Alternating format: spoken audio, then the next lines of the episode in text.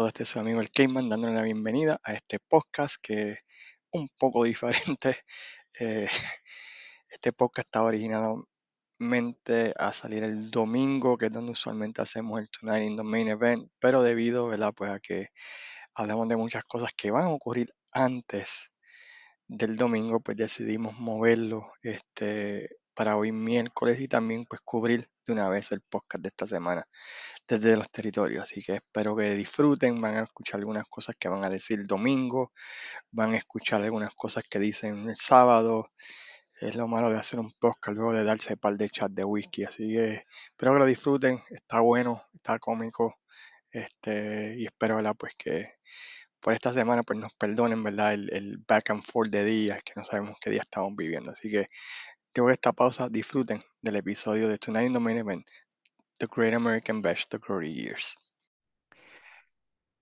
Muy buenas noches a todos y bienvenidos a este su segundo podcast favorito, Tonight in the Main Event, donde semanalmente cubrimos una de las antiguas carteleras de la era de los territorios, una de esas carteleras que donde le decimos si fue buena, si fue mala, si fue regular, anécdotas, cosas interesantes de ese evento, eh, damos un pequeño background de algunas de las luchas y todo lo demás y le decimos al final si valió la pena o vale la pena que usted lo vea o no. En esta ocasión tenemos un evento que es considerado uno de las tres mejores pay-per-views en la historia de este deporte y estamos hablando acerca del evento The Great American Bash 1989, The Glory Days, y que es celebrado en la ciudad ¿verdad? de Baltimore, Maryland, en el Baltimore Civic Arena ante una asistencia de más de 14.500 personas. Y para hablar de este evento, tenemos nada más y nada menos que al hombre que tiene el rengón de las mujeres luchadoras de 50 para arriba, Luis Gómez. ¿Cómo estamos, Luis? ¿Ya? Sí, ya, ya. ¿Ya? Tienes a Baby Doll, a Lady Victoria, tienes a Wendy. Princess Vic- No, no, no, Princess Victoria. Son que tengo Ah, dos ah, nada más. Ah, ¿no tienes a Wendy y, Richard? ¿No tienes a... Victoria. No. Hay muchos Ah. fake, hay muchos fake en Facebook. Así que. Oh. Pensé que tenías a Wendy gente. Richter, tenías a, a, a quién más, ¿A a, quién más? a Francine, que tenías a quién más está en ese mercado así, Missy este, Missy Tampoco. Hyatt tampoco. Tampoco. Ah, Sasha. bueno, Tampoco. me estás decepcionando, papi. Tú, tú eres el hombre Ah, que la, ah, la tigresa, ¿la tienes? La tigresa. Sí, sí, sí. Sí, la tienes o tienes tres. Al- Es Sí, tu misión, es tu misión en la vida. Tres. Es tu misión en la vida hacerte amigo de todas esas divas de los 80 para que nos digas cómo están, qué han hecho, qué es lo que están ocupadas, qué es lo que están haciendo. Así que esa es tu meta, papi, para el final del 2023, tú, Luis Gómez, hacerte amigo de todas las divas de los 80 y decirle que hicimos un podcast de todas ellas, ¿verdad? Así para que así, este, Sí, pues, de hecho, de hecho, ah, yo una vez, tiempo atrás, yo le escribí a Princess Victoria Ajá, y lo dije en uno de los podcasts nuestros y sí, cuando sí. lo vio se, ale- se alegró y me dijo, qué bueno, gracias. Se lo envié y le gustó, mano, ¿sabes?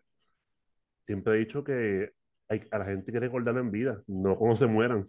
Sí, sí, por eso te digo, pues, tú eres, tú eres el... y, y- y le gustó el detalle y pues, tú sabes. Ujú, Pero Ajá, a lo que vinimos, hay que hacer una pequeña historia de este podcast. de este podcast. La, la empiezo yo y lo sigues tú, o lo sigue, empiezas tú y lo sigo yo. Eh, bueno, este podcast se iba a grabar originalmente. Se grabó, se grabó. Se grabó, el- se grabó una hora y pico de contenido. Sí, pero la, la semana pasada. Exacto. Después de seis tomas, porque fueron casi seis tomas que hicimos ese día. Lo empezamos, lo paramos, empezamos, lo paramos. Y luego nos entró la pavera de high school a los dos. Sí, no, entonces el contenido fue, fue bueno, porque Sí, de verdad fue bueno. Pero ahí pues nos pusimos ahí bien a lo, a lo panas, tú sabes. ajá. Ahí a... Y, y se fue, se fue por el, se fue por el toilet Se, el podcast, se jodió el podcast. Quedó funny, quedó funny, y pero quizá algún día lo, eh, quizá algún día lo tiremos así, ¿verdad? Con el disclaimer de que esto fue un outtake. Exactamente, porque eh, hablamos del pay-per-view, Sí, varias cosas que, que pasaron ahí y otras Sí. cosas tras bastidores. Que no, no, pues la verdad, pues no, Eh, Consideramos de que no, que no, y no iba. esperamos que no suceda en este podcast durante el día de hoy. Así que vamos a tratar de, man- de mantener la La decencia, y cordura, la la cordura. cordura, el rating PG que nos caracteriza, Exacto. este, la Pero recuerda un, pero recuerda un vacilón, los eventos de domingo son para sentarse, hacer una, una cervecita, comer popcorn y, y Ujú. aprender y escucharnos a nosotros este, en este podcast de esta noche de hoy, lunes. Así que, Bueno, lo grabamos el lunes, pero no va a venir el lunes, va a venir otro no, día. sale, sale el próximo domingo. El próximo domingo, exacto. Exacto, así que pues, en un momento del futuro, pues vamos a eso hablarlo y vamos a ver si lo tiramos versión unrated, porque sé que se van a reír y le van a pavera. Sí, Pero por respeto a nuestros fanáticos, no lo vamos a tirar. exacto. Pues antes de comenzar, yo sé que tú tienes una sección. Quiero decirte algo, Luis Gómez. Si tú tienes novia, tú tienes Yo. novia, si tienes esposa, Ah, ok. si tienes chilla, si Pareja. tienes amante, pareja, si estás en el friend zone, si tienes, si tienes una amiguita, ¿verdad? Que quieres impresionar, pues mira, Ujú. Manny, uno de los grandes del podcast que no he escuchado, Manny Vicente, del primer día en el podcast, bueno, su esposa ha abierto una boutique y checate esto, se llama Girls Lab Boutique, ahí vas a experimentar la moda, encontrarás ropa, artículos para la mujer elegante de hoy, chacho, si para, ya sea para tu novia, para tu esposa, para tu chilla, para tu amante, para tu, lo que tú quieras, si quieres regalarle a tu esposa o ser querido, y más ahora que viene la Navidad, porque tú sabes, viene por ahí Christmas Exacto. Reyes Magos, y, y viene por ahí también este, el Sweetest Day. San Valentín. Day, San Valentín. Eh, Pues chequéate Girls Lab Boutique en Facebook, Instagram y TikTok. Chequenlo como Girls Lab Boutique. Y esa gente son tan chéveres que tienen free shipping para USA y Puerto Rico. Así que. Ah, y si dices que lo visten desde los territorios, ¿sabes lo que pasa? ¿Sabes lo que pasa? No, no hay descuento, pero por lo menos Manny sabe que lo escuchaste aquí y que fuiste para allá. Pero no, quería, quería hacer eso, ¿verdad? Porque Manny, hombre fiel al podcast y, y su Sí, esposa están emprendiendo un nuevo negocio, Girls Lab bueno. Boutique. Así que chequéenlo eh, Facebook, Instagram, TikTok. Tienen un montón de cosas. Yo pasé por ahí, ¿verdad? Para chequear, porque tú sabes cómo es. Para acumular Ajá. puntos. Sí, hay que acumular puntos, papi, especialmente Sí. con, con cacho. ¿Con quién? No te preocupes. Este, eso, eso déjamelo a mí. Pero Yo sé. Girls Lab Boutique. Así que chequenlo en Facebook, Instagram y TikTok. Díganle, ¿verdad? Que lo escucharon aquí en Tonight in the Main Event desde los territorios. Y estoy seguro que Manny y su esposa los van a atender bien. Usualmente, así que este, dígame. Espera, espera, espera, espera, espera, Antes de ir al tema ese, ajá, en estos días ajá. Me dado un festín ¿De qué? viendo la guerra universal de los podcasteros por cuenta de Intelecto 5 estrellas. Ay, bendito. Tú vas a hablar de ese tema también, me en- No, ¿qué, No, qué es lo que vas a decir? no, no, no, no, sencillamente nada. Sencillamente que estos días vi unos cuantos compañeros podcasteros una guerra ahí, una guerra civil entre uno contra otro. Tú sabes, este, realmente es lo que hay una guerra, una guerra del, del imperio contra los rebeldes. entre los, entre los de inside y los outside. Sí, los de Inside the Darkseid business y y, sí, outside. entre los, entre los Jedi y los, y los Sith, tú sabes. Este, pero, mano, sí, este, yo encuentro de que cada cual tiene su opinión referente al tema. Y, mano, hay que respetar lo que piensa el tema, el- ¿sabes? respetar lo que el otro diga. Sí, yo, como yo dije hace poco, yo creo que ambos lados tienen, tienen razón en ciertos puntos que, que mencionan. Y hablando de eso, en el momento que escuchen este podcast, habrá pasado septiembre negro, este, que sería, ¿verdad? Este sábado 30 de septiembre. Y quizás Luis Gómez, si lo convenzo, pueda ver el evento y yo también lo pueda ver y podemos hacer un pequeño review de septiembre negro, si lo convenzo. Este, a ver qué, qué, qué, qué pasa de aquí a allá. Sí, este, Bueno, pero realmente, pues, bien porque recuerden, estamos grabando antes de, de- de- del evento, Exacto. así que Y de, de Este, hecho, y de, y de hecho, vamos a hacer la invitación a todos los fanáticos para este 30, ¿verdad? Vayan a Cedulubá y Dulubá, Dudulú, sí, ¿cuál más? mano, es que no sé, es que como hay tantas empresas hoy en día y todas van a correr. Hay seis carteleras. Yo estuve viendo en, en Impacto Estelar del compañero Ivy Morales que puso seis carteleras el mismo día. I mean, ¿cómo es posible que? Anyway, eh, ridículo. Así que, Eh, eh, así que pues los fans, ¿verdad? Oh, Que y, apoyan- y, y- y supiste lo nuevo de IWA, de la IWA. Van a pasar el trailer de la película que lleva como 10 años saliendo, todavía no ha salido. la caja negra. Chicos. En la caja negra de Moody. La No, caja no, negra. no, no, no, este, el trailer ese de, de la película de esas superestrellas de la, de la con- lucha libre. de verdad con ellos. Sí, con ellos, el 30. Con Idulubá. Sí. El trailer, el adelanto, lo van a pasar Sí, con por, ellos. por eso. Wow. Se Me, la sorpre- WC, me me sorprende. La WC se durmió y parece que Sabio le dijo, "Ven, pues vente y presenta la casa y que este es, ese es el, el, el, el ganche, ¿verdad? De, de la, Sí. de la... Pero fuera del relajo, eh, apoyen la compañía que ustedes quieran, Idulubá, Cedulubá, eh, Dudulucí, porque realmente todo es, un- todo, es todo es, todo es, se junta en una sola cosa. Y es Y vamos a este, ver si entre las seis llegan a mil. Vamos a ver. Porque a hace- Idulubá tiene una cartelera. Sí, Sí, igual escuché y, aquella, sí. y aquella, y aquella, y aquella, y aquella, y aquella. Lo único bueno es que por lo menos WC la puedes ver en pay-per-view, ¿verdad? Pero este, seis carteleras, este, ya, a ver si llegan, No, llegan. lo que, lo que hace es fragmentar. so, ok, lo te- que te- hace- lo vamos, vamos a hacer una apuesta. Aunque esto, esto va a salir, ¿verdad? El, el- el domingo, un día después. Ujú. So, para, para, sería perfecto. So, entre las seis, ¿llegan a mil o no llegan a mil? Over o under. A ver, ¿qué tú dices? O se, se mantienen en mil las seis. ¿Qué tú piensas? Este, bueno, O- over, por lo, under o por lo menos, por lo menos mete gente en Humacao. Eso es cierto, sí, sí. Ten- Tengo que darte ahí. Tengo. una. Y tienen, y tienen una, que- y tienen un par de buenas luchas ahí. Tengo que dársela, tengo que que dársela. exacto, tiene lugar como Humacao que justamente los fans los apoyan. Sí, sí, sí. que sí. yo creo, bueno, Ok, pues vamos a hacer lo más interesante, vamos, porque Ujú. entonces, porque mil parece que sí van a llegar, entonces, ok. entre las seis tú dices, Entre las 6.500, sí, entre las sí, 6.500. la pueden pasar.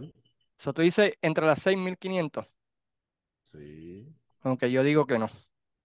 Bueno, eso digo yo, pero recuerda que yo cuento con Idulubá, ¿verdad? Que pues ellos siempre meten gente ahí. Sí, sí. Pero, Pero yo, pero yo de, pa- pero de, pero de, Cap- pero de Capitol no sé, porque realmente creo que están caros los precios de taquilla, ¿verdad?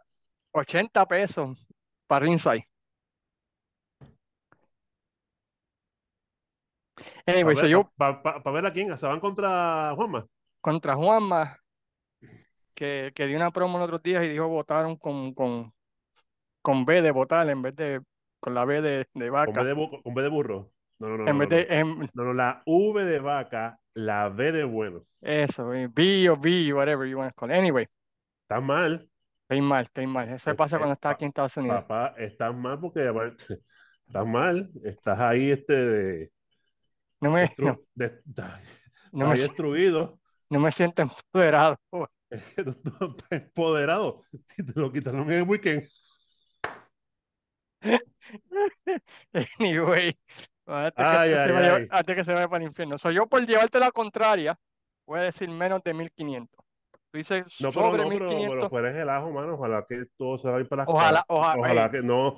Nosotros, ¿sabes? Al revés. Mira, que vaya gente y apoye, que metan apoye, 5000 apoye la personas. industria.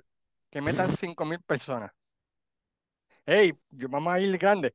Pero por cuestión del debate, por cuestión del chiste, del vacilón, pues tú dices sobre 1600, 1500, yo digo under Bueno, es, 1500. es- es- ok, pues, se acuerda que, es- bueno, no sé, pero por lo menos yo, Uruguay tiene sus fanaticadas, Uruguay Tiene tiene sus fanaticadas, Sí, sí, sí, sí. tiene sus fanaticadas, pero no sé, mano, mira, lo que importante es que lleven gente, mano, y que apoyen la industria y para el carajo. Sí, sí, eso, eso, eso es así. Aquí nos distingue que nosotros somos positivos. O sea, nosotros no vamos a echar tierra a ninguna compañía.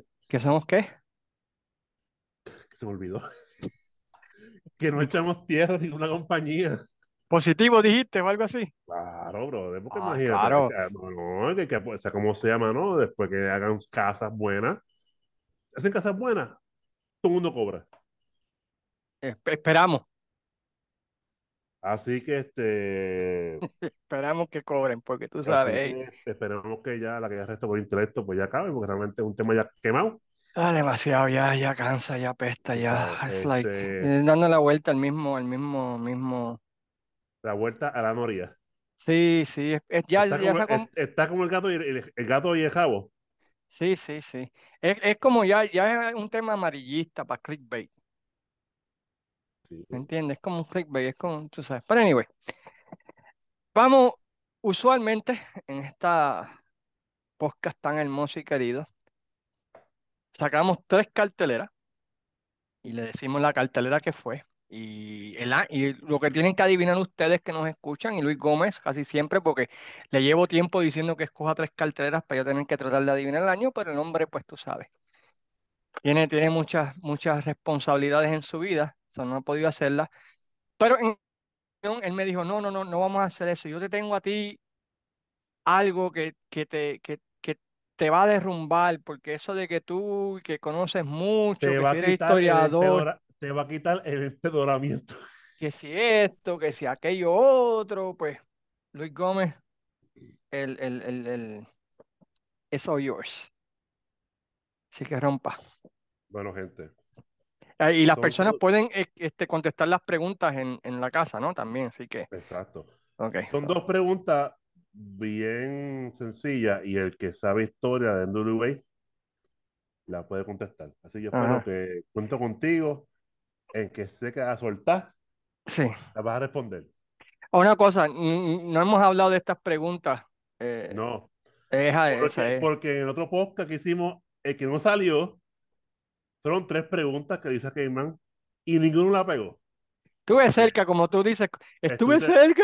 Est- Estuviste, estuviste cerca, pero no la pegaste. ok, En esta vez son solamente dos preguntas. Dos. Dos, ok. Ok. Y, ¿verdad? Y vamos a ver si te empoderas ahora y Ajá, y me la contestas. está bien, perfecto.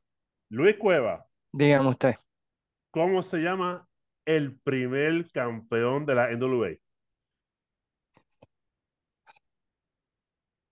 ¿Y el año? Fue el 48. Ajá.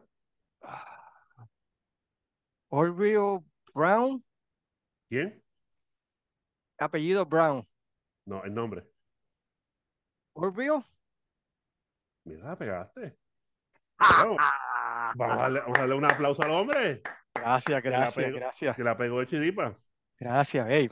Ya, No, no, no. sí, Lo que no sabía. no, siéntate. Pero no, no viste, no viste el, el año, no viste el año y el día. Pero se lo voy a decir. El primer campeón fue Orville Brown, ujú. julio 18 del 48. Yo dije 48. Sí, sí, pero no viste el día y el año. De Ah, no, pues y ya tú, ya. Ah, ya bueno, tú, estás- ya tú, ese- ya tú estás pidiendo ahí que te diga el Ah, seguro bueno. social del tipo. La segunda, Ajá. ¿quién fue el segundo campeón? Oh, shoot. Mm. ¿Y por qué fue segundo campeón? Sé que Orville Brown se tuvo que retirar. Ajá. ¿Por qué se retiró? ah, creo que un accidente. Exacto. ¿De qué? Quiero decir de carro, mano, pero no estoy seguro. Sí, eso eh, fue, fue así. Sí, Ok. fue de carro. ¿Y quién fue el, el luchador? ¿Y el año? Fue en el 51, si no me equivoco. Eh, No, ¿estoy cerca o estoy lejos? no te voy a decir porque si te digo perder. Está más o menos ahí, ahí. Estás ahí, no, estás ahí, ahí, ahí. 50-51. No. No, fíjate, no sé, no me, no, no, Ok. sincer- no me, no me acuerdo bien. El Tengo dos, nom- tengo, tengo dos nombres, pero no, no sé si. Ok. Eh, Brown fue campeón, pero Ajá. por accidente que tuvo de ending career injuries, Sí, pues tuvo que dejar el título. Y el campeón Award, eh, que creo que se lo dieron, es Lutes. Ok, yo estaba, no estaba seguro si era Lutes o era, o era este O'Connor, pero fue, ok, fue, fue, fue Lutes, Tess. Lutes. Entonces ahí tuve, ahí tuve reinado casi de mil y pico de días, ¿no? Más o menos. deja ver, Ese, ese primer reinado fue de mil y pico, ¿no? O algo así. deja ver. Ya lo sí. Desde noviembre 27, 49 hasta marzo 22 del 55. Sí, fue mil, mil quinientos días o algo así, no Y sé. de hecho, es el campeón más longevo, es el campeón más longevo de la NWA. Exacto, seguido después por este Dory Funk. Creo que es el segundo más longevo, si no me Este, equivoco. Pero, pero chévere, hermano. Este, ok, no so tuve, tu- tuve no las casi todo.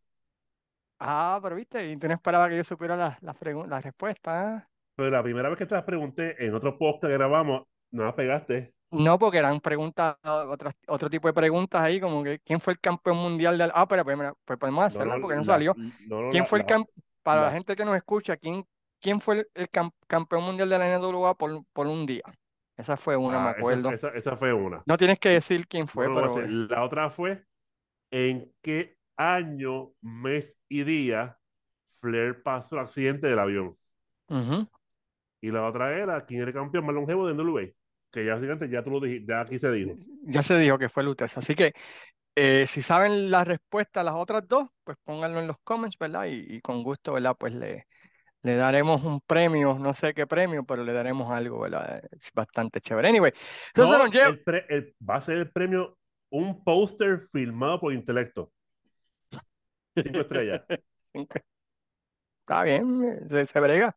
Yo hablo con, yo hablo con Pico a ver si, si no nos consigue. Sí, saludo a Pico, by the way, que, que, que, que puso un, un video ahí pidiendo la paz entre los podcasteros. exactamente, y lo iba a decir ahorita, que él, eso fue el domingo, ¿verdad?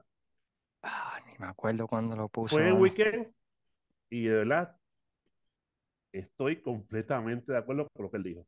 Sí. Así que. Pero, pero dime tú, ¿sabes? Si somos compañeros podcasteros, ¿para qué carajo lo vamos a tener uno, uno a los otros? Chico, Si, porque es que, es es, que, el, mi- es el mismo fin que la fucking lucha libre. Cada Pero- cual piensa como pi- cada cual piensa a su estilo y chévere y se respeta. Ya. Sencillo, ¿sabes? Esto está sencillo, brother. Mira. Ah, chévere, es su opinión, tú sabes, pero pues. Yo no sé qué pasa, mano. Aquí como que no aguantan presión y ¡guau! Vamos a tirarle a todo el mundo ahí. Que ya se ha convertido no en, en, en un diálogo para intercambio de ideas, sino por quién tiene la razón. una tiradera, ¿sabes? Sí, eso, sí. eso no puede ser así, tú sabes. Somos Pero.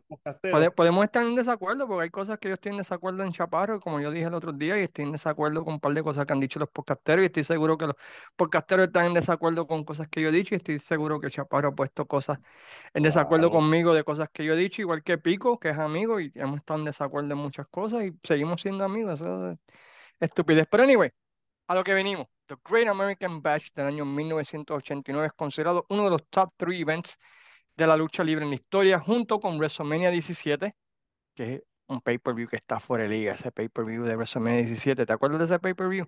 Austin contra The Rock, que Austin se vira rudo. Este, y también el otro evento es Spring Stampede. Ese fue el evento celebrado en Canadá, que el main event eran los Hart Foundation contra los Road Warriors, Ken Shamrock, este, Austin. ¿Y quién más estaba en ese evento? Bueno, anyway, ese pay-per-view, todas las luchas están, tiene Mick Foley contra Triple H, buen, buen evento. Pero anyway, pues este es considerado el tercero, considerado uno de los mejores en la historia de la NWA. Fue el primer evento producido por Ted Turner, la compañía de, de Turner Network, así que todavía estamos en el traslado, ¿verdad? De lo que es la NWA, cambiándose eventualmente a la World Championship Wrestling. Hago una Eh, pausa, perdón que te interrumpa. Hago una sí. pausa. ¿Qué tú piensas de la venta a, a Turner? ¿Tú crees que eso le perjudicó? Pues, mano, fíjate, Aunque, ah, aunque, aunque, aunque realmente al final fue downfall. Pero yo Sí, mismo. sí. ¿Sabes? A, a corto plazo sí los ayudó, porque este, con, con, eh, los ayudó a poder establecerse en el pay-per-view market, un mercado que, que WWE los Ujú. tenía bloqueados. Recuerdan lo que sucedió con Starker 87, que solamente que Vince dijo, si, si transmiten este evento, ¿verdad? Pues no van a tener más pay-per-view de la WWF. Con Exacto. Turner, Vince no podía hacer eso, así que en ese aspecto, pues los ayudó. los ayudó en términos de producción, los ayudó en términos de dinero, porque la realidad es que eh, Jim Crockett Promotion, debido a, a comprar aviones, en cuanto a viajar todo el tiempo de aquí para allá, en mover las oficinas de, de Charlotte para Dallas, que fue una mala movida, y pagar la renta allá, pues estaban, estaban en hemorragia de dinero, ¿no? Este, Exacto. So, a corto plazo sí, a largo plazo no, porque otra vez trataron de imitar mucho la WWE o WWF en los 90, Y lo con- jodieron. los jodieron con los ding dongs, este, la Ding and dong. ding and dong, y que no Pero, podías pero, no plancharlo. no te- pero no te vayas lejos, cabrón. Ajá. Vince trajo las tortugas ninja. ¿No te acuerdas? ¿Fue También. Vince? ¿Sí trajo? Sí, no claro. no me acuerdo de eso. La tortuga, claro, las tortugas ninja. Sí. No me acuerdo, pero está bien. Está todo. La, Este, la- la llevó, sí. Pues este evento, el evento estelar, estaba pautado a ser la lucha entre Ric Flair regresando al ring luego de haber sido lastimado por Terry Funk, una lucha por el campeonato mundial de la NWA. El trasfondo de esta lucha, este, eh, Ric Flair este, tuvo una serie de luchas a principios del 89 llamada la Santa Trinidad de la Lucha Libre. Alábalo. eh, ajá, Con Steamboat. con Ricky the No, Dragon. alábalo, yo como que, Oh, no, no fue Eddie, fue Ricky the Dragon Steamboat. Ricky Steamboat. Eh, una en Chi-Town Rumble del 89, la otra en el Superdome y la última Reservoir 80, 89, 89 en Nashville, Tennessee, una de las mejores ciudades del mundo, si no, si no lo sabía, este Luis Gómez. Sí. Sí, si hay una ciudad de Estados Unidos que todo el mundo debe visitar alguna vez en toda su vida, es Nashville, sí. Tennessee. Oh. Si te gusta el rock, si te gusta la música, si te gusta el ambiente, si te gusta el country, este, hay una calle, la calle principal que tú, tienen, tienen como 100 bares y en todos los bares tienen música en vivo, un ambiente increíble, ciudad limpia, la comida excelente. Pero anyway, eso ni, ni de aquí ni de allá, pero este, no estamos. Entonces en esa lucha, pues era la última lucha, ¿verdad? Entre Ric Flair y Ricky Steamboat tenían tres jueces alrededor donde si había un empate o había algo raro, los jueces iban a determinar quién ganaría esa lucha. En esa lucha. ¿verdad? Pues uno de los jueces era nada más y nada menos que one of the greatest of all time, Terry Funk. eh, y Ric Flair recupera el título sin necesidad de los jueces. Luego, ¿verdad? Pues este, mientras Ric Flair está celebrando, está siendo entrevistado por Jim Ross, ¿qué sucede, Luis Gómez? Si tú te acuerdas. Pues claro. Este, Terry sube al ring a dar a Flair su reconocimiento y felicitarlo por su lucha. Estuvo ahí, jode, jode, jode. Flair, felicidades, que se pito. Yo estaba pensando, ¿verdad? Si podía tener un chance por el título, qué sé yo. Y Flair le dice, no, negro, que pasa es que no, no, no, esto es aquí, esto es por el top 10 y tú tienes que ser top 10. No, si así no puede ser, ah, chico, mala mía, perdóname, este, qué sé yo. Y, y de momento, pues, Trifón le da un puño a, Ric Flair. Entonces hacen que ha sido la, la ha sido la la part driver más mierda que he visto en mi vida fue esa, fue esa. Van afuera, van a la mesa, entonces Terry le hace un pecuello a Ric Flair que se ve que se aguanta de la se aguanta del, de la Sí, sí. mesa y queda tan y tan fake. Mano, pero no, para el momento, para el momento vendía. Sí, porque Pero- recuerda, hay, hay que recordar algo, este, ese spot solamente se había hecho en un solo lugar anteriormente, que fue en Macho Man Memphis. y, Macho Man y Ricky Morton. Y Macho Man y Ricky Morton, y en aquella ocasión Macho Man por poco, por poco entierra a Ricky Morton literal. Pero se vio legítimo. Por eso te Pero, digo que, pero, pero que- este fue como que bien fresita, como que.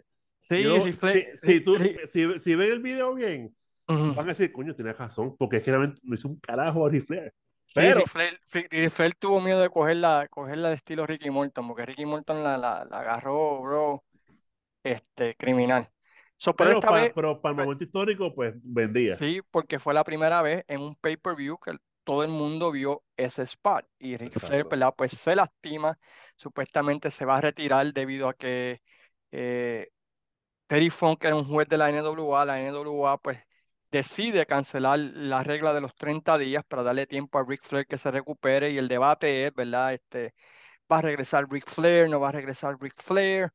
Finalmente, ¿verdad? Pues Ric Flair decide regresar. Mientras tanto, Terry Funk eh, comienza una campaña donde literalmente va por los, cada, los 10 luchadores, ¿verdad?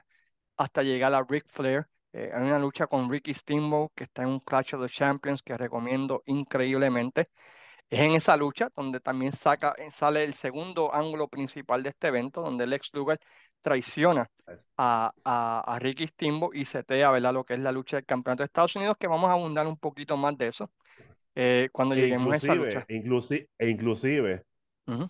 Flair acabando con Steamboat y se queda otro ángulo al mismo tiempo.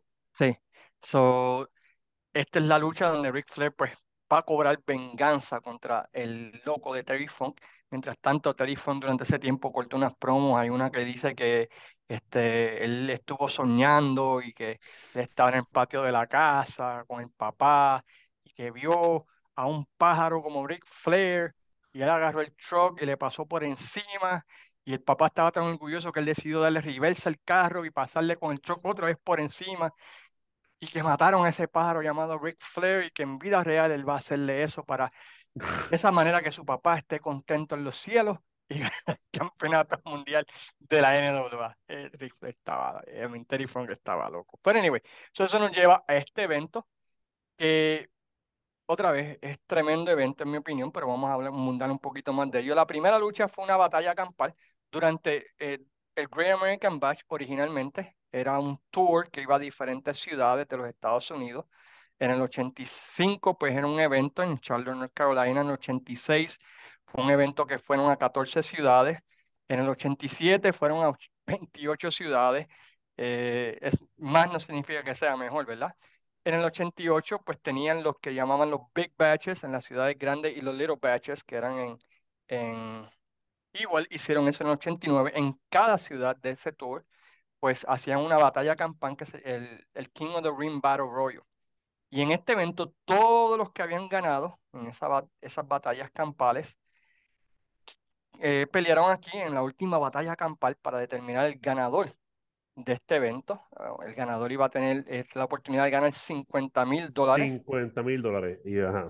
Habían dos rines. Este, la forma de eliminar es que si te eliminaban del ring 1, tú pasabas al ring 2. A rindo. Exacto. Entonces, al final de la lucha, pues el ganador del ring 1 se enfrentaría al, al ganador del ring 2. ¿Qué te pareció esta batalla campal? Sí, mano, este, antes de continuar, pues vamos a mencionar aquí luchadores que tuvieron ese Battle Royale. Estuvo ahí Eddie Gilbert, Terry Gordy, Scott Hall, mano, y todos fallecidos.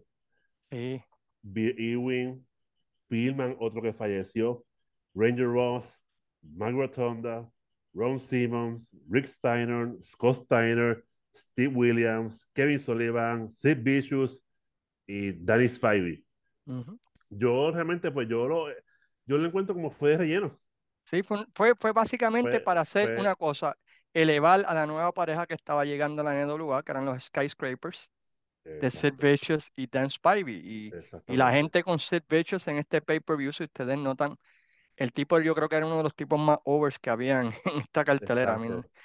eh, y, y especialmente en la lucha en pareja que vamos a ver más adelante, se nota más claramente. Y resu- resumiendo, básicamente, pues el final quedó entre Sid Vicious y Danny Spivey y entró ahí este Theodore, eh, ¿cómo se llama este muchacho? Este, Terry que Long, Terry Long, ¿verdad?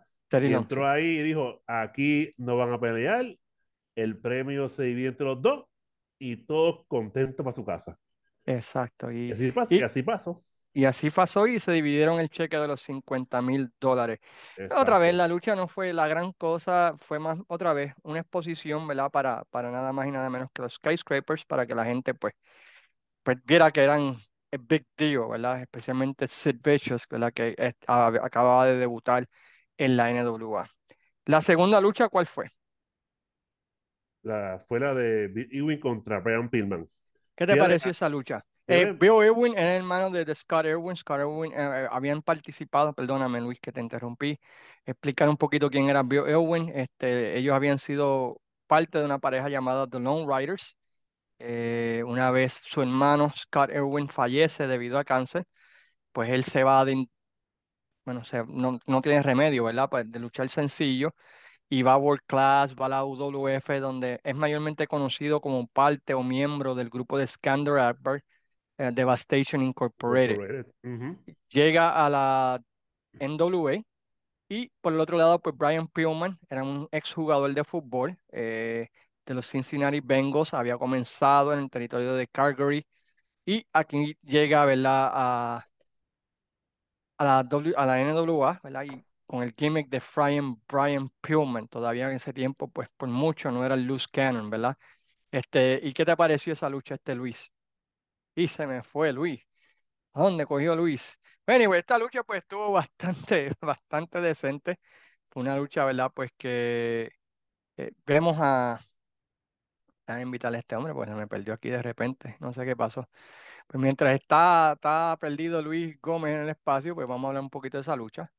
Pues vemos que Bill básicamente es el que domina casi toda la lucha, a través de toda la lucha, ¿verdad? Pues básicamente pues eh, le está diciendo a, a Brian Pillman que, que se meta, que se envuelva, que haga algo, que haga todo lo demás. Y pues finalmente, eh, pues Bill, Brian Pillman, ¿verdad? Pues sorprende nada más y nada menos que a este a Owen para llevarse la victoria. Déjame poner esto en pausa y déjame ver si consigo este logo que se desapareció de repente y volvemos, ¿verdad? En 30 segundos. So ya tenemos de vuelta al hombre, no sé qué pasó, que, que- es que tú tienes tantos enemigos, bro, eso te pasa por hablar de intelecto y los podcasteros. Es mal de Este, ojo. Sí, mal de ojo. ¿Podcastero de qué? Si yo, que yo soy podcastero, nada. Yo he dicho Anyway, no he dicho nada de los podcasteros. Lo describí, Eh, ¿verdad? Lo que sucedió en la lucha de Bi- Bill Owen con Brian Pillman, que Brian ajá. lo derrotó con Flying Crossbody, que era la movida que él usaba en ese tiempo. Opiniones de esa lucha, ya que pues estuviste perdido en el espacio durante ese momento. Sí, estuve en un mundo interdimensional. Nada, este, la ducha me gustó porque Ewing demostró que era un heel. Básicamente, pues, este, humillaba a Pillman con los fanáticos. Le gritaba, mira, vente, mete mano. ¿Qué pasa? Mete mano, mete mano.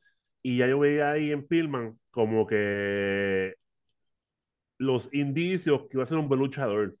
Ujú. Mi percepción.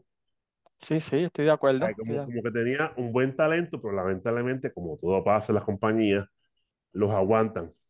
Sí, Después que, después que cogen un cier- cierto push, los aguantan. Tú sabes, eh, y yo vi como que él, Brian luchó bien y básicamente toda la lucha fue de Bill Ewing, toda la lucha. Toda la lucha fue pa- para él como rudo. Dominó perfectamente hasta que el último se descuidó y Pillman le, le- se tiró con una plancha de la tercera cuerda, Si me equivoco. sí, sí, Y ahí, y ahí ganó la lucha. Pero básicamente eh, Bill Ewing como rudo la hace, tú sabes, el tipo le mete, ¿sabes? Y muchos luchadores hoy deberían verlo a él, de cómo sí. tú, cómo tú manejar a los fans siendo tú un heel. Sí, tuvo, tuvo bastante buena lucha, duró 10 minutos. La Yo, tercera mira, lucha, yo, mira, yo, yo de verdad, yo de WCW, mm, para aquellos tiempos no era muy fan que digamos, porque sí, realmente pues como que no cambió el estilo de Crockett a Turner y como que era muy, eh, muy, Muy PG. dema- demas- demasiado fresa. Exacto. Y una cosa importante en esta lucha, en esta cartelera, fue que no hubo sangre hasta la última lucha. Parece que Así que pusieron un- una regla de que nadie sangre hasta que, hasta que lleguemos allí. Bueno, la tercera lucha, pues una lucha pues que, que nos causó de risa, par de risas, par de cosas en esta lucha.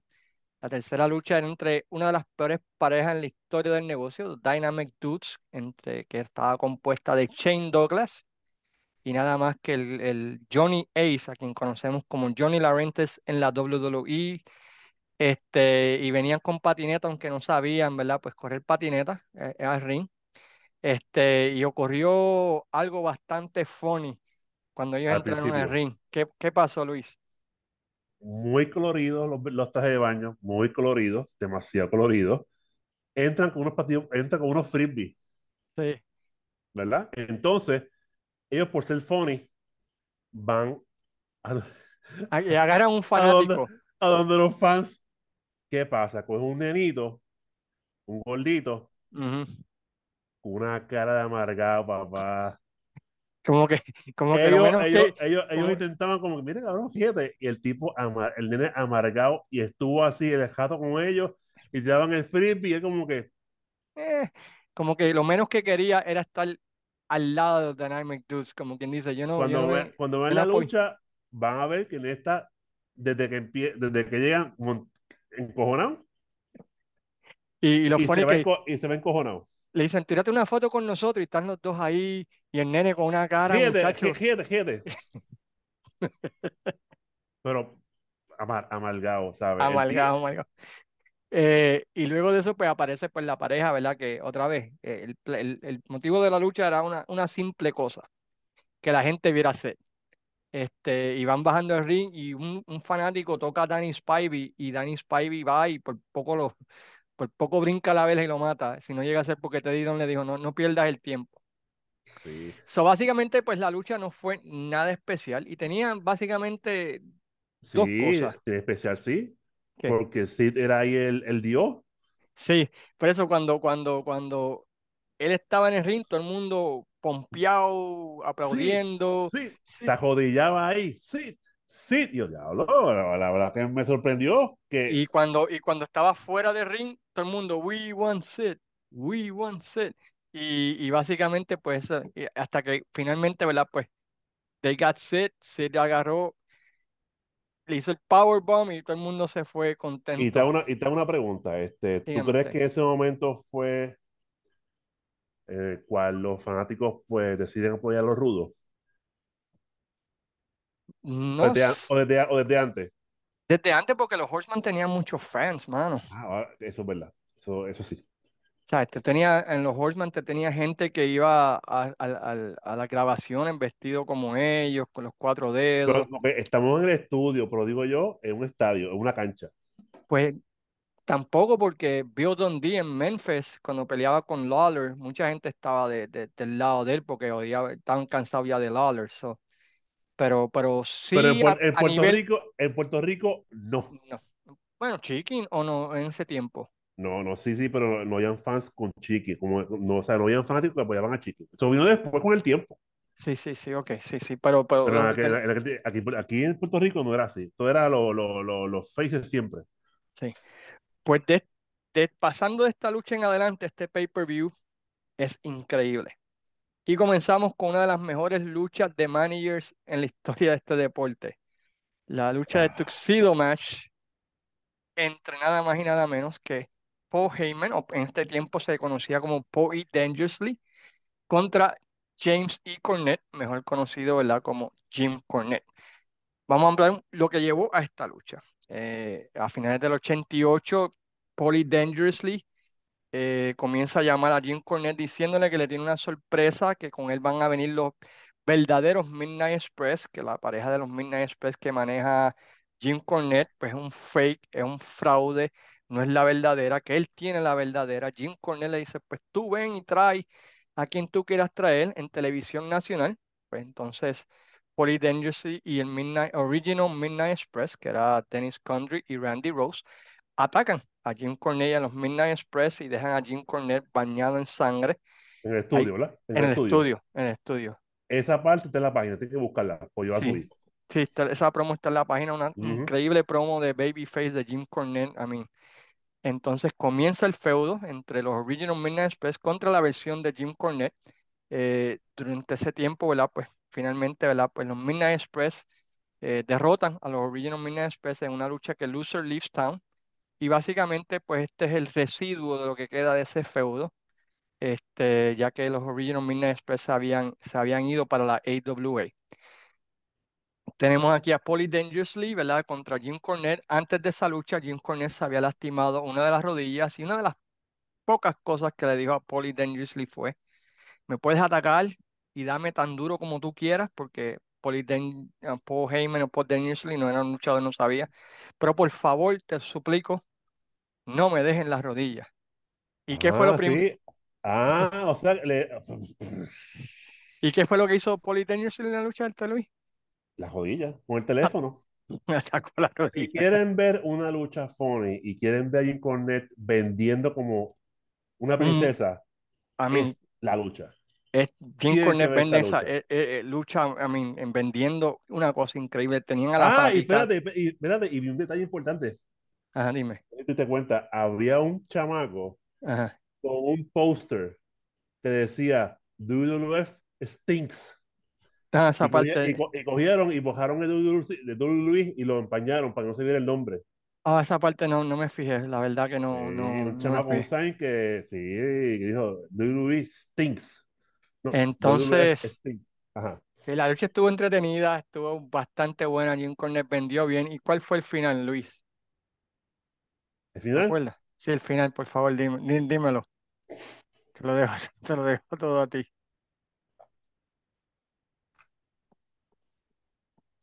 bueno, el final de la lucha ¿Qué pasó? Dime, cuéntame. fue que un Todo momento, oído. en un momento de la lucha, pues, eh, Poli Ujú. una bolsita Ajá. Y saca un polvo de la bolsa. ¿Qué color el polvo? El polvo era blanco, no negro. No negro. el polvo era blanco. Entonces, pues. Poli pues se entretiene en lo que, a ver la bolsita, Se te tiene saca con el, el saca el, polvo. saca el polvo. Eso intenta echarle el polvo a Jim Cornette. ¿Qué pasa? Cornette no lo quiso y se lo da para atrás no quiso y el se y se lo echa en la cara. Y ahí, pues, este, Jim gana ¿Y qué pasó con el polvo? por el polvazo de Poli. Y ganó, ganó la lucha por el, por el, por la, su- por el, deja ponerlo, deja ponerlo bonito, por el, la, eh, ay, por el polvo blanco que tiró en la cara. Y ganó la lucha, este, Poli. ¿y qué pasó con el polvo al final? Y lo más cómico es que el,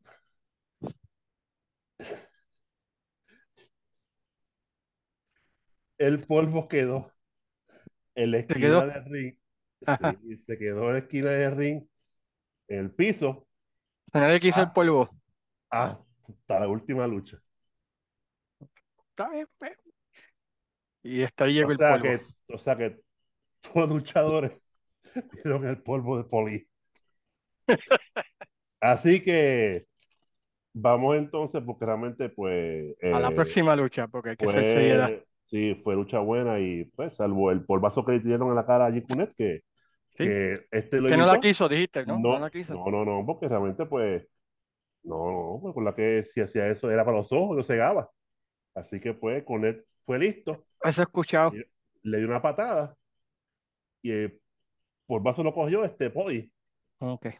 Y Está bien. ya. Y Bueno, la, la próxima lucha Ajá. es entre los eh, el Varsity Club de Kevin Sullivan y Mike Rotundo. Eh, la historia, pues básicamente era que Rick Steiner era parte del Varsity Club junto a Kevin Sullivan y Mike Rotundo, pero Rick Steiner tenía este personaje de que era un, ¿cómo describirlo? Tú sabes, como este, este niño en cuerpo de hombre que tenía una mascota, le gustaba O saludar a la un, o sea, un, gente. un, Shazam.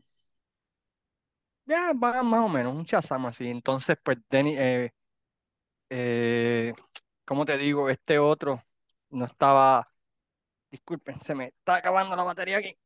Eh, tuve que salir de cámara aquí enseguida, así que discúlpenme porque se me olvidó conectar la computadora al plug y por poco me quedo sin, sin, sin batería. Anyway, so, básicamente, ¿verdad? Pues Kevin Sullivan y Mike Rotundo están enojados con, con con Rick Steiner porque saluda a la gente, abraza a los nenes, tú Es bien cool, de- es bien cool. es bien cool a pesar de que es rudo, hasta que finalmente pues se cansan de él y lo traicionan y comienzan a atacarlo y darle pelas y así por el estilo. Así que Rick Steiner trae directamente de la Universidad de Michigan, aunque estuvo en Memphis y estuvo en otras promociones luchando por un, por un tiempo, a su hermano Scott Steiner, que si ustedes nunca han visto a Scott Steiner entre el año 89 al 92, bueno, pues ¿qué esperan? Vayan a YouTube y chequense en Scott Steiner durante esos años porque el tipo era un pródigo, un genio, un once in a lifetime type of wrestler, inventando movidas, inventando llaves, una combinación de velocidad, de gimnasia y musculatura. Pero tengo una Que, cosa, tengo una dime, cosa, los Steiner eran bien bruscos en el ring y daban sí, eran, eran tough guys y, y eran legítimos y si te tenían que volar la cabeza, te la volaban en el ring. Pero, pero Scott Steiner, una combinación de velocidad, de movida, de musculatura que tú no, no habías visto en ese tiempo, ¿sabes? Tipo impresionante en el ring. So, llegan a esta lucha en el Great American Bash, que es un Texas Tornado Match, una lucha donde todo es válido, donde básicamente pues todo cuenta. Y esta lucha, a pesar de que fue corta, Exacto. estuvo en la madre, porque esos cuatro Si se eres dieron, fan del old school bueno, esto es para ti. sí, porque Dura poquito, pero realmente desde que empieza eso es bam, bam, bam, bam, bam, bam, bam, bam, bam, bam, bam, bam, hasta el final. no, una cosa, una cosa increíble, este, una de esas luchitas Ah, y que lo importante es que entró aquí con Missy Hyatt, los Ah, sí. Steiners. Missy Hyatt y luego de eso pues traen a Woman, este, ¿verdad? Que, que, que engaña al pobre Kevin Rick, Sullivan. yeah, no, a Rick Steiner. Ah, ok. Este, Me brinqué, brinqué, un tiempo, brinqué mucho en el, sí, en el futuro. Ok. sí, brincaste, no, eso fue Benoit, no fue, no fue, no fue Steiner. Pero, mano, esta lucha está increíble, muy, muy buena. Otra vez, como dijo Luis Gómez, si te gusta los oscuro, esta es la lucha para ti. Y a los, y ganan, ¿verdad? Los Steiner para cobrar venganza, ¿verdad? De, de Rick, este, de- para cobrar venganza sobre el Varsity Club. Exacto. La próxima lucha, pues, es por el Campeonato Mundial de la Televisión y algo, ¿verdad? Pues, ah, que hay que explicar un poquito antes de, de- de llegar a esta lucha, es que a diferencia de aquí en Puerto Rico, donde ya habíamos visto al luchador llamado Super Black Ninja o Keiji Muto, eh, en los Estados Unidos, más allá quizás de la gente de World Class y Florida, en televisión nacional nadie, casi nadie había visto a The Great Muta. Esta era la primera vez que Great Muta pues, iba a estar en un programa de televisión nacional, por decirlo así, ¿verdad? Este, donde todo el mundo podía verlo. Y aquí está retando nada más y nada menos pues, que a la cara de lo que, o que- el que iba a ser la cara, La franquicia. la franquicia de la WCW. Sting, que en ese tiempo pues no tenía lecciones, estaba en todo su prime, estaba ready to go. Eh, y esta lucha, pues, sinceramente, la velocidad que tiene esta lucha y lo que hacen estos dos, otra vez dos heavyweights en este tiempo es algo fenomenal. ¿Qué te pareció esta lucha a ti, Luis? La lucha fue así. Y los fans estaban divididos. Sí, porque una vez, una vez ellos vieron que, que Great Muta hizo el, el double spring moon, este, el moon, a la esquina. Dijeron, diablo, pero ¿qué es esto? ¿Sabes? Nunca habían visto algo así. Nosotros lo vimos en Puerto Rico, ¿verdad? Por, por, por- a mi muta, la rapidez que le hacía las movidas, todo lo que se ganó la No, él, fanaticada él ahí. estaba muy adelantado su tiempo. Demasiado adelantado su tiempo. No, y, y, y en esta lucha tú ves a Sting al paso con él, manteniéndose. Sí. So, I mean, era una lucha que para 1989 tú no veías en la WWF, tú no veías en Exacto. ningún lado, ¿sabes? Tú veías esta lucha y decías, wow, esto es, si este es el futuro de la lucha libre, básicamente. Eh, fue un precursor, a lo- porque la verdad que los dos, una lucha increíble, una, una increíble lucha que, que yo creo Si que eres todos fan fans de. Sting Hardcore y si eres fan de Muta, esto es para ti, porque realmente es buena lucha, bien rápida para el momento. A mí me gustó esa lucha. Sí, no, esta lucha estuvo increíble. Este, Sting, Sting, para mí, es uno de los top de la historia. Para mí. yo sé que tú eres un super fan de Sting y para mí Muta es el mejor luchador japonés que yo he visto personalmente. Siempre he sido super fan de él. Y esta lucha, ¿verdad? Pues demuestra, otra vez, hay que verlo bajo la cápsula de, de, de aquel tiempo. Nadie había visto un luchador como él. Por eso, Y que estaba adelantado a su, a su sí, tiempo. y, y, y se ganó la fanaticada. Se ganó la fanaticada y aquí al final, pues tenemos una, un final para proteger a ambos, ¿no? Para el que perdiera, como quiera, podía tener una excusa, ¿no? Para decir que, que le robaron la lucha. ¿Qué fue lo que pasó al final, si te acuerdas, Luis? ¿No te acuerdas?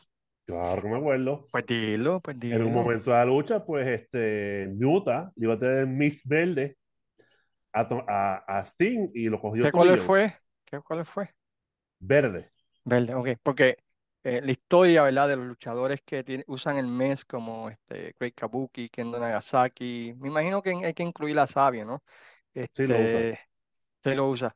Pues supuestamente hay, hay tres colores de, de, de, de Mets y cada uno pues tiene un significado extra. Jesús Sala ¿Y quizás sepa, ¿Cuáles está son los el? El, el verde que es, pues, es peligroso, pero no es tan peligroso. Ajá. Está el rojo, que ese, pues, tú sabes.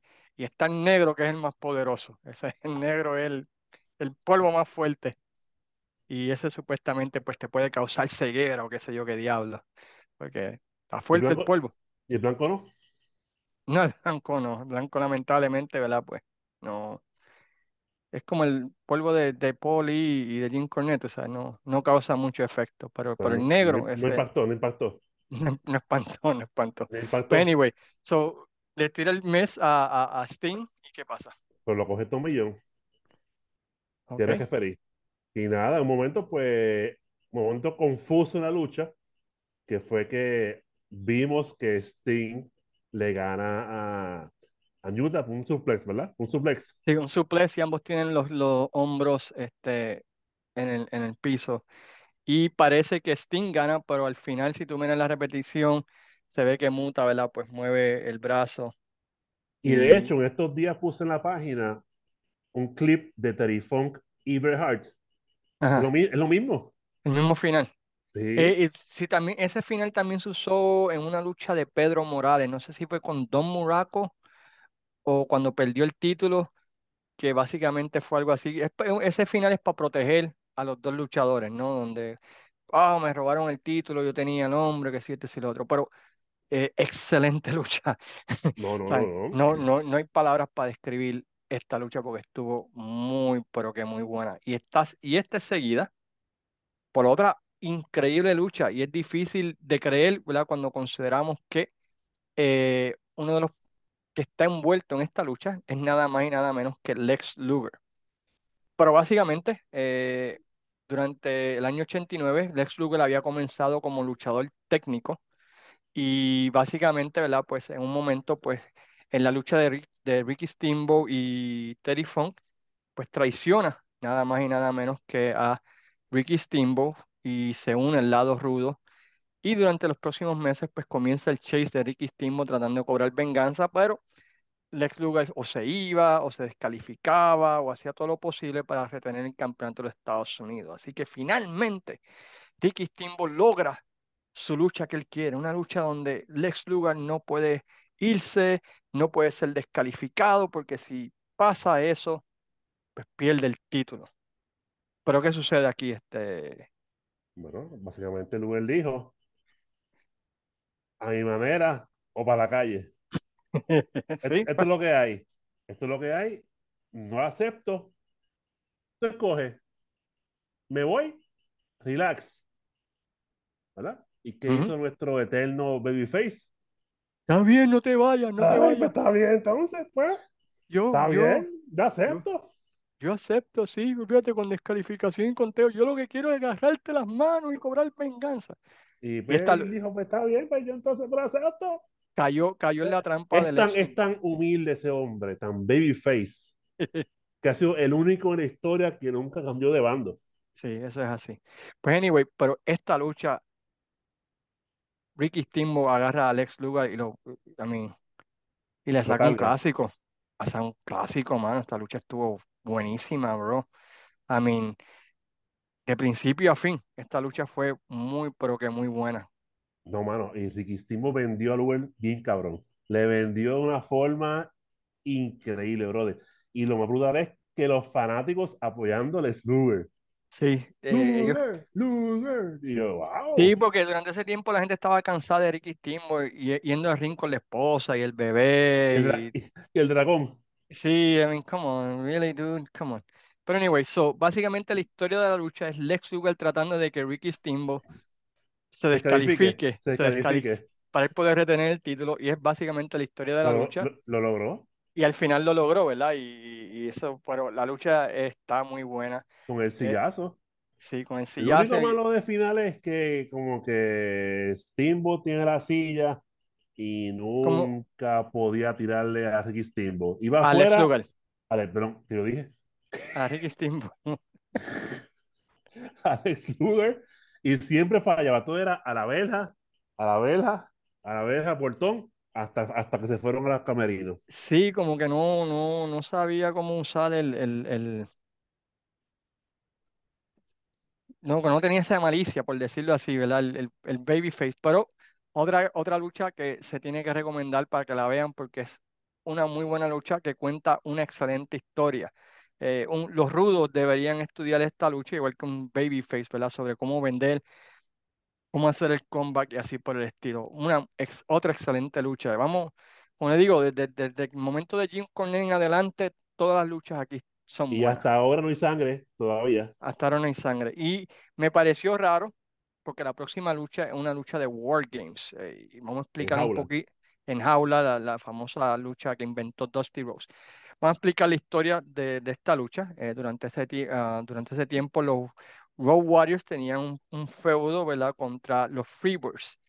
Y finalmente, ¿verdad? Pues debido a las interferencias de Terry Gordy, ellos consiguen una lucha enjaulados. Bueno, en esa lucha enjaulados, eh, los Freebirds junto con el Samoan SWAT Team eh, encierran la jaula y le dan una masacre a los Road Warriors, ¿verdad? Básicamente, este, bueno, mayormente a Animal, porque Hawk, como siempre, se le olvida que tiene que vender una paliza, este, Y no la vende. pero no, nunca la vende, pero finalmente, ¿verdad? Pues crean simpatía para, para los Road Warriors, y los Road Warriors pues piden una lucha War Games y comienzan a buscar pareja y se unen, ¿verdad? Pues a la pareja que en un tiempo fueron sus enemigos, los Midnight Express, que en aquel tiempo pues estaban teniendo un feudo contra Polly Dangerously y el Samoan SWAT Team también.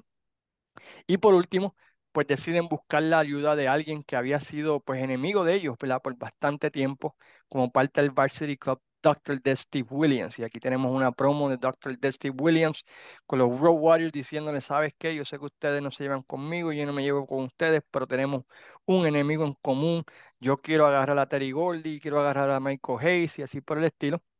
Y eso nos lleva, ¿verdad? Pues a la lucha, ¿verdad? De eh, los Road Warriors y eh, los Midnight Express junto con Dr. Dusty Williams contra el Samoan SWAT Team y los Freebirds, que en esta ocasión pues están compuestos por Terry Gordy, Michael Hayes Y Jimmy y Jimmy. Galvin.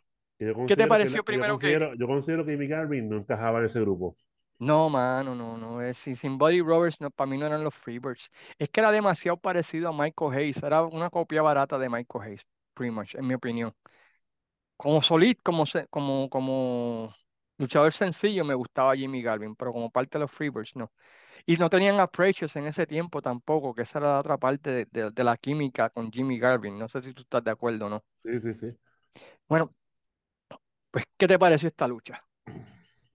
Bueno, para mí fue brutal. O sea, a mí me encantó esa lucha desde que empezó hasta que final. Primero entró, creo que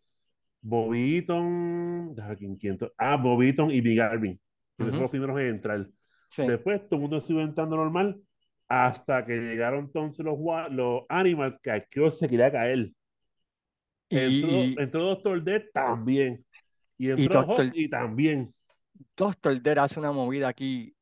Cuando agarra a Ah, Terry Gordy, y lo lo levanta levanta en contra, contra la peso jaula. y los par de Es- veces contra la jaula. A mí una cosa sin, sin su- sufrir mucho. No, esta lucha estuvo, estuvo muy, pero que muy buena. Uno de los mejores War Games. El pero no War hubo Games sangre. no no es lo el- la única queja que tengo es esa, que en un War Games, Porque una lucha en enjaulada. enjaulado, te tiene contra el poste, contra la esquina, contra la jaula, tuvo sangre. Exacto, esa fue la, la única cosa que no me gustó de la lucha, pero eh, me gustó la historia, me gustó los rudos bompeando para, para, para los Warriors, para Doctor Dead, este, Bobby Eaton vendiéndole a los rudos. Y, y yo creo que la clave de todo un buen Wargames es que los rudos ganen la moneda, o sea, que ellos tengan la ventaja y estén dos contra uno, y después viene el Babyface, lo empata y se van, y luego vienen los rudos otra vez y dominan. ¿verdad? Y, y para mí eso es como funciona realmente el Wargames. Cuando ganan los buenos, pues es como que los buenos son los rudos, ¿no? Porque están abusando dos contra uno. eh, en mi opinión. O sea, ¿y qué ocurrió al final, si te acuerdas? al final, creo que Hawk. No, no. Ah, Hawk, sí. Hawk cogió a Jimmy Garvin. Lo puso como si fuese este. Si fuese un. Lo puso boca arriba, aparte de atrás, y lo cogió, lo por el cuello. Lo Ujú. está asfixiando. Y ahí fue que él se rindió. Pero cuando pasó eso, ¿qué pasó después? Una pela a, a Animal. Pa- pa- con la, la costumbre, porque Hawk, sabían que Hawk no iba a venderse, que vamos a darse el ánimo. Una pela a Animal. Pero estuvo bueno. Realmente, pues. No esperes sangre porque no lo hay. Así pero, que pero mucha acción, mucho, mucho movidas de, de, de hombre fuerte. eh, Terry Gordy bompeando para su tamaño, es increíble. Y como dice Luis, cuando entró Doctor Dead y cuando entraron los World los Warriors, Warriors, aquello se quería caer. una Se cosa, quería caer. Eso es un pop, eso es algo, Y ¿sabes? fíjate, mano, y, y están muertos Terry Gordy, Doctor Death, los Warriors. Sí, Y se, se murieron. sí, sí, sí, sí. Entonces, ¿sabes lo-. Que, que muchos chavales aquí que, que estuvo aquí, pues muchos han muerto. Sí, sí, es así. Y eso nos lleva a- al evento estelar, que es nada más la venganza de Ric Flair contra Terry Funk. Y, mano, ¿qué se puede decir de esta lucha? Dos tipos, dos de los mejores de todos los tiempos. Eh, a- aquí no, aunque Ric Flair entró, ¿verdad? Con las chicas y todo lo demás, ¿verdad? Como siempre hace. Pero básicamente, pues aquí no fue el Ric Flair tradicional. Él Eh, aquí entró a lo que vino, eh, un baby. Facebook, un babyface buscando venganza, ¿no? Este, tratando de, de, de, de, cobrar venganza por lo que había hecho Terry Funk y Terry Funk, pues básicamente tratando de lastimar el cuello de Ric Flair a través de toda la lucha, ¿verdad? Y esa era la historia y, y la psicología y cada vez que iba a intentar el pile driver, la gente, Exacto. oh my God, y Jim Ross hizo tremendo trabajo, ¿verdad? Vendiendo ese aspecto, que si le hace la rompecuello otra vez, lo va a retirar, lo va a sacar, que si esto, este, Hay una mucha clínica, psicología en la lucha. una clínica. y Terry Funk, Ah, tipo, está bárbaro, mano. Eh, los- como te digo, dos de los quieren mejores, ver un tipo vendiendo a Flair, es ese macho que está ahí. o sea, dos de los mejores de todos los tiempos haciendo lo mejor que hacen, mano. Y es una de esas luchas que yo creo que todo fan de la lucha libre debería ver. Este, y aquí comienza una historia de un año, luego al final de esta lucha, ¿verdad? Y vamos a explicarle eso. ¿Qué pasó al final? Bueno, al final, ¿cómo fue al final? Se me olvidó. El final, ah, espérate, que, que entró este Great Yuta, ¿verdad? Sí, bueno, pero Ric Flair plancha con este. Ah, pero, ok, vamos ahora. Fue la única lucha que, que hubo sangre. Eso La única de Flair y Terry Funk. Porque Terry Funk subió en la mierda esa que tiene de, de, de la mierda esa El de branding, el, el, el branding iron. Entonces le da Flair con eso y lo corta. A soltar. Flair hace el comeback y corta entonces a Terry Funk. Que ahí creo que se vio como estaba ahí. Como que, siempre, eso pasa. este. Pero. Dale, se me olvidó cómo fue que, Ric Flair ganó la lucha. Eh, Anyway, Ric Flair derrota, derrota a Teddy Funk y luego de eso, ¿verdad? Pues aparece la figura de De Muta.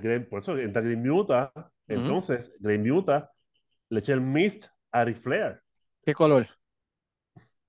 Entonces, pues ahí, El pues verde, entonces, el el, verde, el verde, claro. el verde, el verde. El- entonces, pues viene ahí, entonces la gente ahí un pop ahí y entra el macho, eh, el, el Salvador, Sting, Sting y se forma, y se forma un- un- un- una tremenda pelea, ¿verdad? Que por Desde que ese estadio. macho entra ahí, están los cuatro, los cuatro peleando y llevaron eso hasta los, cam- entre los camerinos. Y no, esa peleita estuvo muy buena. Y eso, ¿verdad? Comienza Y ese es fue el preámbulo de la unión entre Flair y Sting.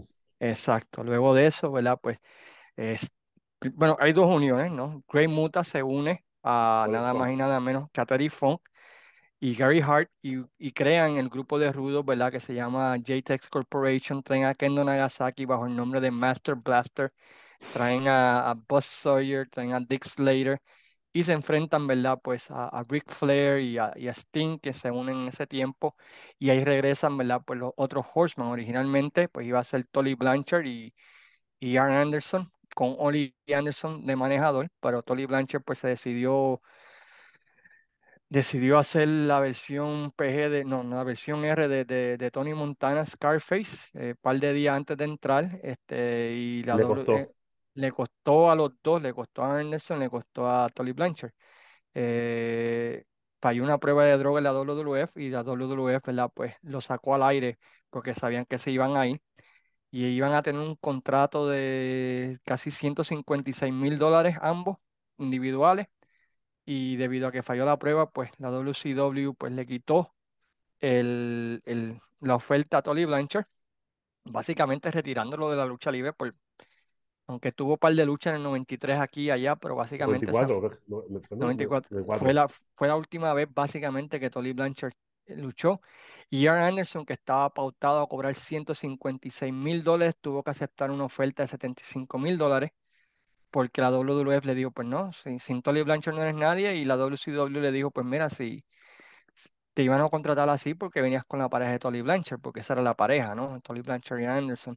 Así que él tuvo que aceptar una oferta de 75 mil dólares. Así que ambos fueron afectados eh, el ángulo se afectó porque entonces Oli Anderson, quien ya estaba casi básicamente retirado, tuvo que volver al ring eh, y comienza el feudo de la historia, ¿verdad? Donde pues luchan, ¿verdad? Contra eh, Terry Funk y Grey Muta en la jaula en Halloween Havoc, que pueden ver el review de nosotros en algún lugar de la, del, del internet que lo hicimos. Una muy buena lucha. Luego de eso, ¿verdad? Pues Terry Funk, pues le ponen la bolsa, una bolsa plástica en la cara a Ric Flair, ahogándolo en televisión nacional, que por poco le cuesta el programa a WCW, porque los Pero no lo, no lo ahoga, no lo ahogan porque Rifle estaba por aquí con la, abierto la, la, la Sí, bolsa pero, ¿sabes? Por el, el por el visual, por el Pero el visual, visual en el momento. El momento. Eso llevó al, famoso I Quit Match en Nueva York, que si ustedes nunca han visto esa lucha, que esperan un clásico. Si esta lucha del Great American Bash 89 fue buena, la de I Quit Match fue 10 veces mejor. Eso lleva, ¿verdad? Pues al famoso evento Starkey 89, que sigo hasta el día de hoy diciendo que el main event debió haber sido Ric Flair contra Grey Muta y Sting contra Lex Luger por el campeonato de Estados Unidos. Pero anyway, eh, se usó para setear, ¿verdad? Pues eh, el famoso donde Sting derrota a Ric Flair para convertirse en el primer retador al campeonato mundial de la NWA. Y eso lleva a uno de los ángulos más famosos, uno de los ángulos o la historia más famosa. Yo creo que Luis Gómez es un súper fan de esta historia. ¿Qué sucede en febrero? Cuando se iban a enfrentar Sting y Ric Flair a el JTEX Corporation en una lucha enjaulada. ¿Qué pasó al principio del evento? Bueno, según me recorrí, que Steven Travis se lastimó la jodilla. No, pues eso fue después. Pero antes de eso, ¿qué pasó con los Horsemen? ¿Qué le dijeron a Sting? Ah, bueno, este, ah, bueno, la famosa. Bueno, ok. Lo que sucede es que Sting había jetado a Flair por el campeonato, ¿verdad? Me corrige, ¿verdad? Entonces, sí, pues, eh, los Horsemen estaban en contra de que eso pasara.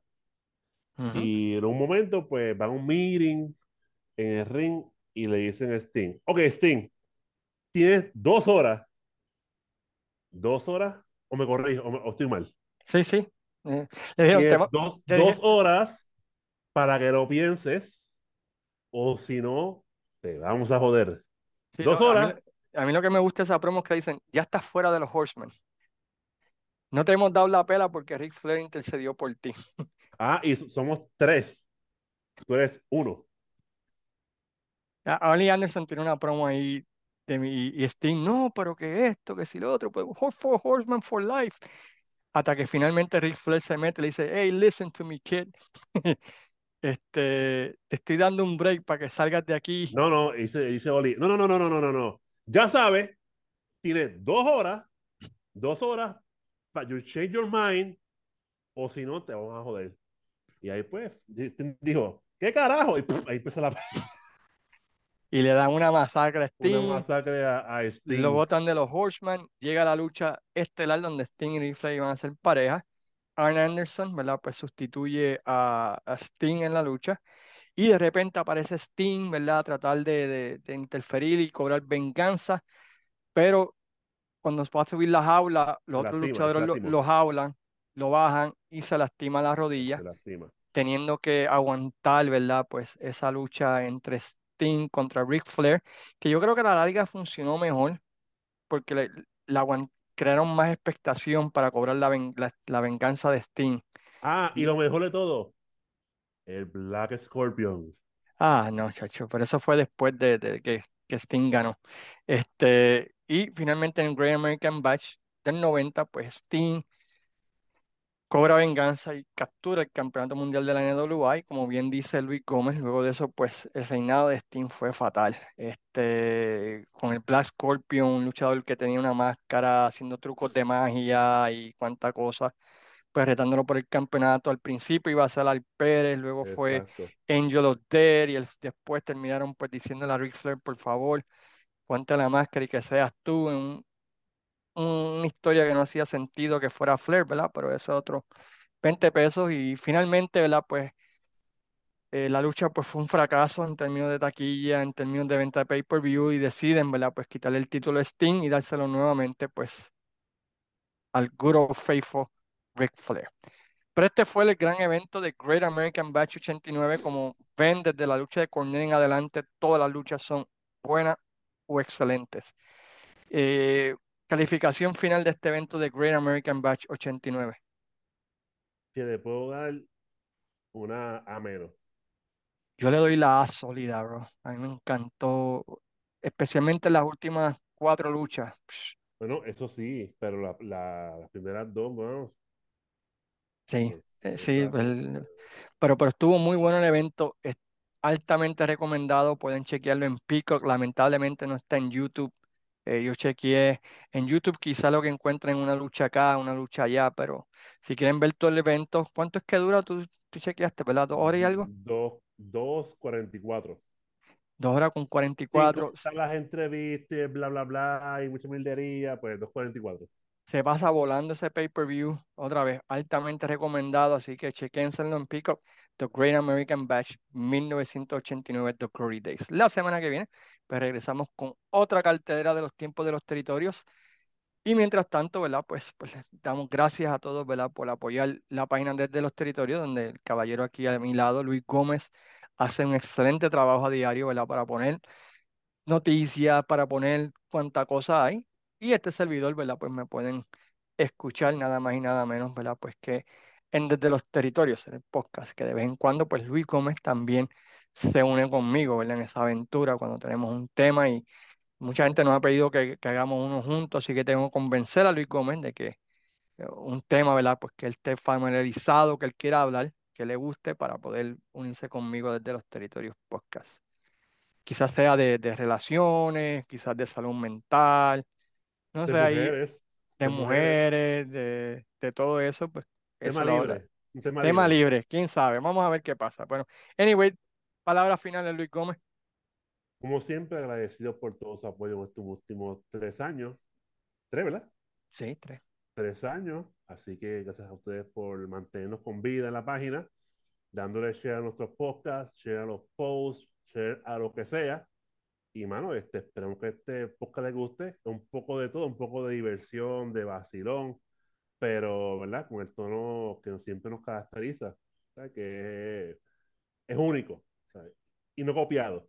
Este, así que esperemos que les guste. Comentarios lo ponen aquí abajo o en la página cuando salga ya para el domingo que viene. Así que pues esperemos próximamente pues hacer otra cartelera que realmente pues eh, nos guste para entonces verla, escudriñarla, ver los pros, los con, los bloopers. Así que pues estamos aquí a sus órdenes. Recuerden que el 30 vayan a su compañía prefi- preferida, CWA, IWA, IWC, o la que sea. Así que si tienen una cartelera que quisieran que habláramos, pues nos dejan saber en los comentarios, ¿verdad? Y tratamos de complacerlos también. Mientras tanto, nos despedimos como siempre diciendo, sayonara, Sayonara, amigos. amigos. Cuídense.